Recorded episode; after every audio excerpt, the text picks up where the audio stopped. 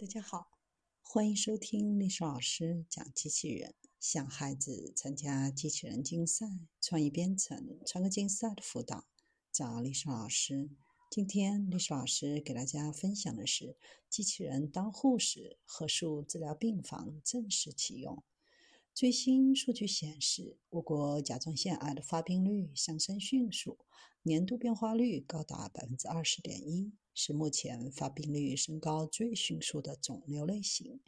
在现代医疗领域，核素不仅在心、肾、骨等脏器病变以及肿瘤的诊断上发挥重要的作用，更是治疗恶性肿瘤的一把利器。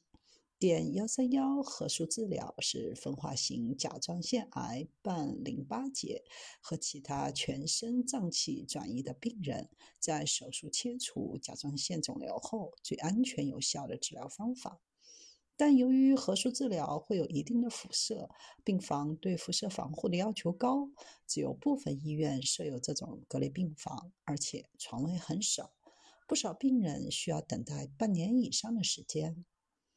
某核素治疗病区正式投入使用，设有二十三张床位，其中五个单人间、九个双人间，是迄今规模最大的核素治疗病区，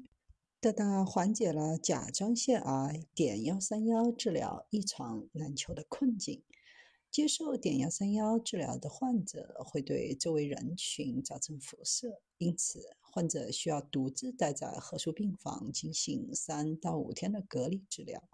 为了减少病患接受不必要的辐射，每个患者入院时，在护士站 AI 助手录入人脸信息，绑定床号。这样，每个住院的病人就可得到机器人护士的专属服务。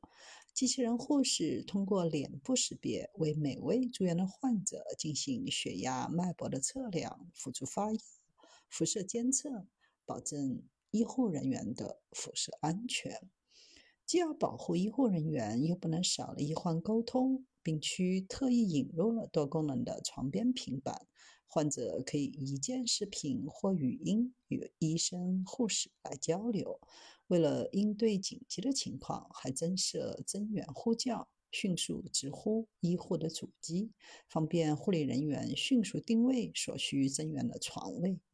平板还含有视频、音频等形式的宣传和核医学健康宣教等内容，可以自行朗读，方便聆听。为了保证放射性辐射的安全，核医学科进行了智能化的管理，对内部区域环境的辐射、工作人员辐射剂量、核素治疗患者体内放射性残留、放射性废液的排放都进行了全方位的监测。所有监测数据可以自动实时上传并存储，工作人员在办公室。即可全面了解核医学科全区域辐射防护的相关情况，更好的保障医护人员和患者的安全。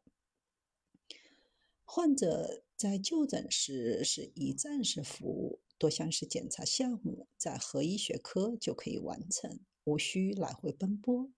病例也是共享，医生们可以在线上对疑难病例进行讨论。出院后，患者可就近选择门诊进行随访复查，减少就诊路上消耗的时间和精力。